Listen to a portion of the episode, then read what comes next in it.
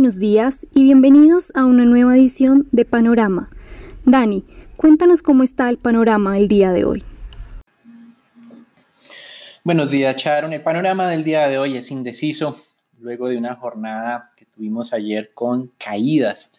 La noticia del día será la reunión de la Reserva Federal, donde esperamos la primera actualización de proyecciones de esta entidad de los últimos seis meses. En marzo, recuerden, en medio de la pandemia se decidió no realizar este ejercicio. En el mercado accionario, Estamos viendo leves pérdidas en Europa, un descenso del 0.4% en el arranque de la jornada, mientras que los futuros de Estados Unidos avanzaban 0.1%.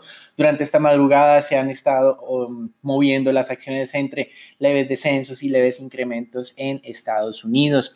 Obviamente todo a la espera de las decisiones de la Fed, donde muchos inversionistas esperan no sean decepcionados. Normalmente eh, cuando la Fed habla hay movimientos durante la jornada, sobre todo cuando no se cumplen las expectativas de los inversionistas que han insistido, aunque lo han moderado recientemente, en la necesidad de tener tasas de interés negativas, algo que ha descartado por el momento la Reserva Federal. Los expertos continúan dudando acerca de la veracidad de las cifras de empleo publicadas la semana pasada en los Estados Unidos y ahora esperan una segunda oleada de despidos, pero en este caso de empleos bien remunerados, como llaman de cuello blanco. Pero como hemos mencionado en nuestro podcast, obras son, razón, son amores y no buenas razones. Los datos económicos son los que lideran eh, la dinámica y la toma de decisiones de los inversionistas, así que todavía estas previsiones de desplomes fuertes del mercado accionario aún no se están, digamos, materializando. La OCDE realizó una actualización de sus proyecciones de contracción para el año 2020. Nos llama la atención que esa contracción es muy fuerte, 6% de contracción para la economía mundial este año. Eh, y lo interesante no solamente es eso, sino que en caso de que se produzca una segunda oleada, habíamos considerado que entonces iba a ser aún mucho peor esta contracción, pero no lo es tanto. De acuerdo a la OCDE, con segunda oleada sería del 7.6%, sin oleada 6, con, oleada, con segunda oleada 7.6. Para Estados Unidos, el escenario base de contracción es del 7.3%, el mercado está muy cerca entre el 5 y 6%, la OCDE es un poco más negativa y para el caso o el escenario de una segunda oleada, los Estados Unidos su contracción aumentaría al 8,5%. Con respecto al tema del el COVID, continúa descendiendo la tasa de contagios en Estados Unidos a un mínimo desde el mes de marzo. Sin embargo, en Texas, donde se había mencionado la exitosa estrategia de reapertura, el caso o el número de hospitalizaciones está alcanzando un máximo. El doctor Fauci, que es en cierta medida uno de los líderes, uno de los líderes de la estrategia para enfrentar este COVID en los Estados Unidos alertó que esto todavía no ha terminado. Y en Singapur se está iniciando unas pruebas de un tratamiento para mejorar los anticuerpos conocido como Potenti. Entrando al mercado de divisas, el dólar está retomando la tendencia bajista frente a las monedas reserva negociándose o acercándose a los niveles mínimos del año que se observaron justamente el 9 de marzo. Ese día es muy importante en diferentes mercados. El DXY en esa jornada alcanzó los 94,65. Esta mañana estaba muy cerca a los 96 puntos. Las monedas latinoamericanas no están repuntando tota-, todavía están muy estables en los mismos cierres del día de ayer. En Francia, la producción industrial de abril se desplomó 34%. Como hemos insistido, no hay que asustarse, son datos de abril. Lo importante es este proceso de reactivación económica, que como en el caso de la confianza del consumidor en Colombia mostró algo de mm, mejora un poco más fuerte de lo anticipado. En materias primas, el petróleo está en los mismos niveles de la apertura de ayer, 38 dólares el WTI, 40 dólares el 40 dólares el Brent todos eh, los medios reportan que viene cayendo, si eso es cierto, pero frente al mismo nivel que teníamos o frente a la misma hora que teníamos eh, el día de ayer cuando sacamos este podcast, están exactamente en el mismo nivel. Inventarios API aumentaron 8.4 millones de barriles, esto puede ser no muy positivo para la tendencia de corto plazo, aunque los inventarios en Cushing, que supuestamente es la región donde se fijan los precios del WTI, cayeron por quinta semana consecutiva 2.3 millones de barriles. En renta fija, otro descenso en las tasas de descuento de los tesoros a 10 años, ubicándose en el 0.8%, y esto se estaba eh, generando antes de conocer las cifras de inflación en los Estados Unidos que también fueron más bajas de lo anticipado. Cuando se conocieron esas cifras, eh, hubo algunos pequeños movimientos en el mercado de tesoros de Estados Unidos, descensos por debajo del punto 8, pero en este momento siguen muy pegados a ese nivel. porque es interesante este punto 8%? Pues nos deja justamente en la mitad del rally alcista de la semana pasada. Las tasas de los tesoros estaban muy cerca del punto 7, subieron hasta el punto 9 con el dato de empleo, un poco más, y hoy estamos al punto 8, es decir, estamos en toda la mitad en ese cruce eh, de esos movimientos. Ayer se realizó una colocación de tesoros a 10 años, la tasa de corte fue del punto 83, exactamente el mismo nivel que tuvimos al comienzo de la jornada de ayer. El Tesoro decidió reducir las colocaciones de títulos a 4 y 8 semanas. Cerca de 10 billones de dólares cada una. Esto es interpretado como si tuvieran suficientes recursos o no tener tantas necesidades, lo cual en teoría es algo positivo. En la reunión de hoy de la Fed 2 de la tarde hora este de los Estados Unidos, 1 de la tarde hora Colombia. Pues como mencionábamos, lo interesante será la actualización de pronósticos de eh, diferentes variables, crecimiento, inflación, tasa de desempleo, tasas esperadas de eh, la Reserva Federal. Mm, sin duda, vendrá en la sesión de preguntas la posibilidad de tasas de interés negativas que esperamos sea descartada nuevamente.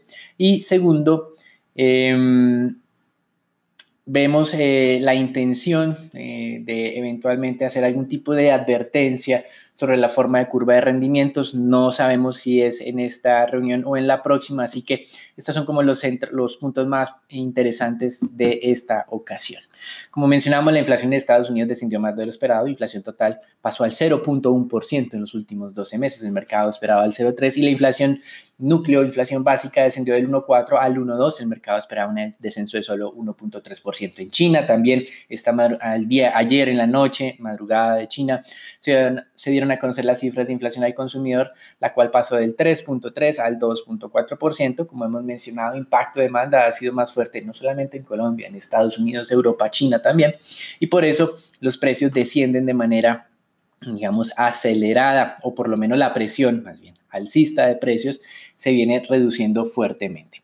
El crecimiento de los agregados monetarios en China se mantuvo en máximos de los últimos tres años, 11.3%, sin embargo, los desembolsos, nuevos desembolsos crediticios, estuvieron un poco por debajo de lo esperado en la segunda mayor economía del mundo. Para finalizar, el proceso de negociación entre acreedores y el gobierno argentino, pues todavía no llega eh, a un acuerdo, el gobierno estaría ofreciendo garantías de las exportaciones agrícolas para tratar de convencerlos. Eso es todo por el momento. Recuerden, una jornada, un panorama que comienza un poco indeciso a la espera de las decisiones de la Reserva Federal. Bueno, gracias Daniel. Empezamos con el panorama de Colombia en las noticias. La ministra de Minas y Energía, María Fernanda Suárez, dio unas declaraciones ayer donde confirmó esto que ya veníamos hablando, es que los recibos de energía para junio de 2020 no podrán registrar un incremento en la tarifa mayor a lo que se tenía en mayo. Esto debido a que el precio de kilovatio fue congelado desde el 15 de abril. Información nueva que dio a conocer fue que se prohibió a las prestadoras del servicio realizar una medición por promedio en el consumo. Esto sería una de las quejas que más se presentaron en los últimos meses de la cuarentena dado el aumento en los recibos de energía. Por otra parte, ayer conocimos el índice de confianza del consumidor. Este registró un balance de menos 34%. Recordamos que en abril este llegó a su mínimo que fue menos 41.3%. Este leve incremento es explicado mayormente por el aumento en el índice de condiciones económicas, pero también se presentaron incrementos en las expectativas de los consumidores. Así, el índice de confianza aumentó en cuatro de las cinco ciudades encuestadas. La única ciudad donde disminuyó fue en Barranquilla. Según estratos, aumentó en todos los estratos respecto al mes pasado y también se evidencia que la disposición a comprar vivienda, bienes durables y disposición a comprar vehículo aumentaron. Esto nos daría en general una lectura de que para desde la perspectiva del consumidor Marzo habría sido el peor mes y ya esperan una leve recuperación y activación de la economía. Bueno, y para finalizar sobre las estimaciones que dio la OCDE, esperan una caída en el PIB colombiano entre un rango de 6.1% a un 7.9%. Esto dado si la pandemia se mitiga después del brote actual o empeora y ocurre un segundo brote a finales del año. Y prevén una lenta recuperación gradual hasta el 2021. Esto sería todo por las noticias de Colombia. Raúl, ¿qué nos cuentas del mercado accionario? Eh, gracias, Dani. En acciones locales, el Colcap en la jornada del día de ayer se desvalorizó levemente en medio de, este retorno eh, de las lluvias, aunque se mantuvo por encima de los 1.200 puntos. Consideramos que fue una jornada posiblemente de toma de utilidades tanto en el mercado local colombiano como en el mercado internacional. A su vez se negociaron 139 mil millones de pesos, donde la acción más negociada fue preferencial Bancolombia con 26 mil millones.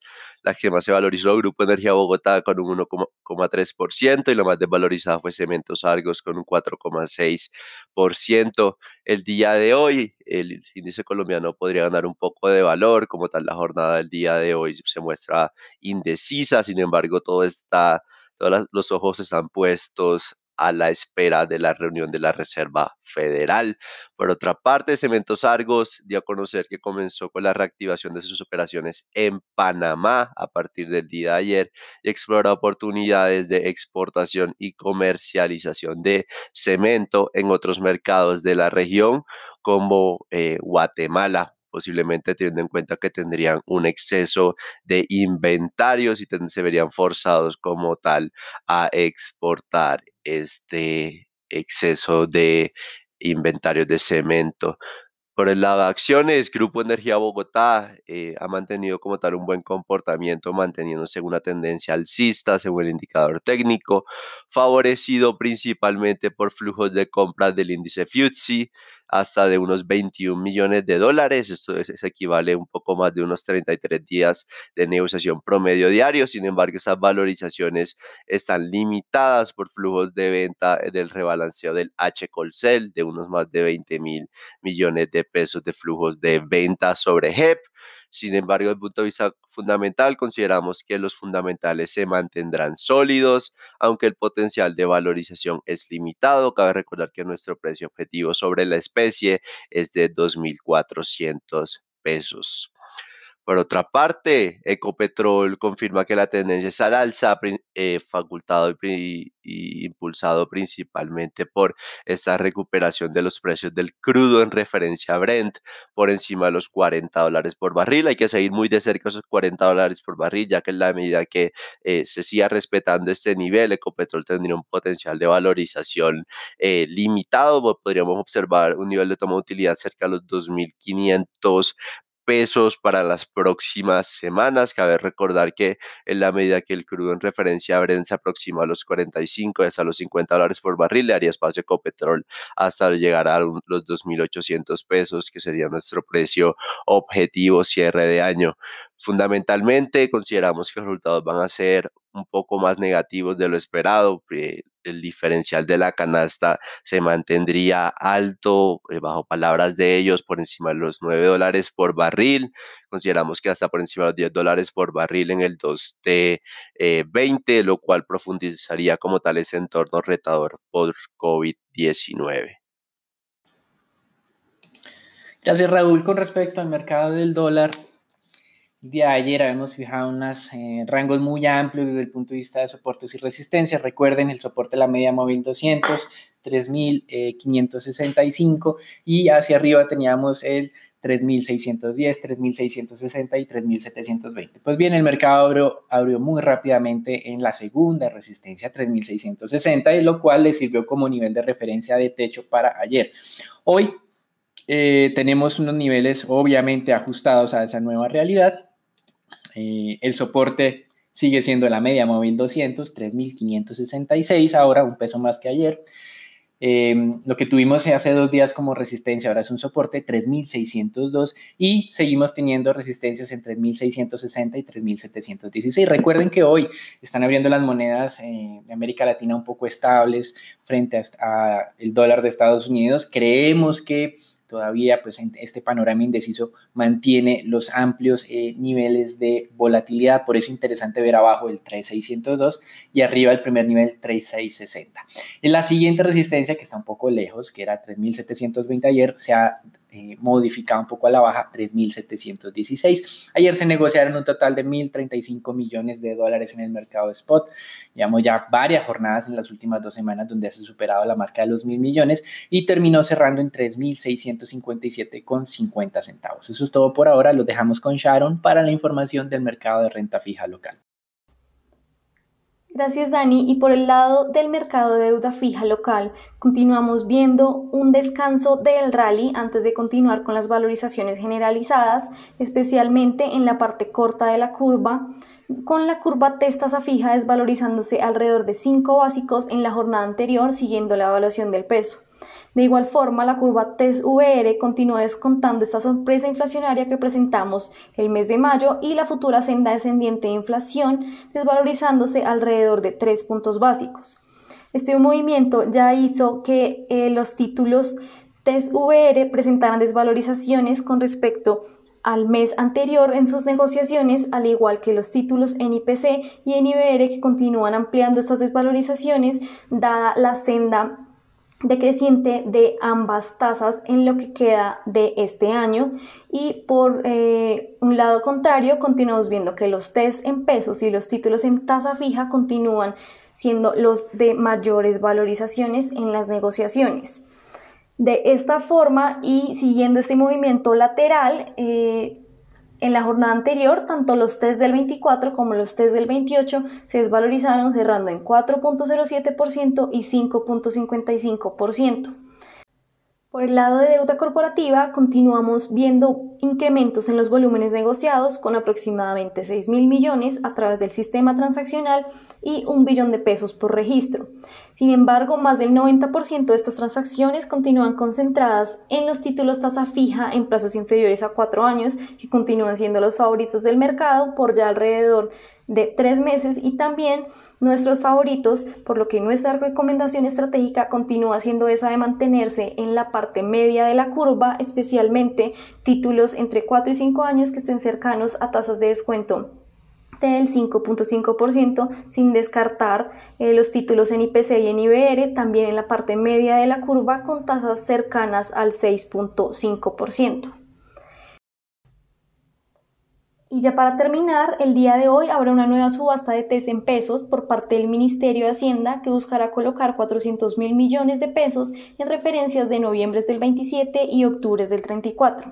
Estaremos atentos a ver si continúa este gran apetito inversionista por estos títulos que llevan ya cuatro subastas consecutivas sobre adjudicándose. Gracias por escucharnos y no olvides conectarte a diario para conocer el panorama del mercado. Buen día y hasta la próxima.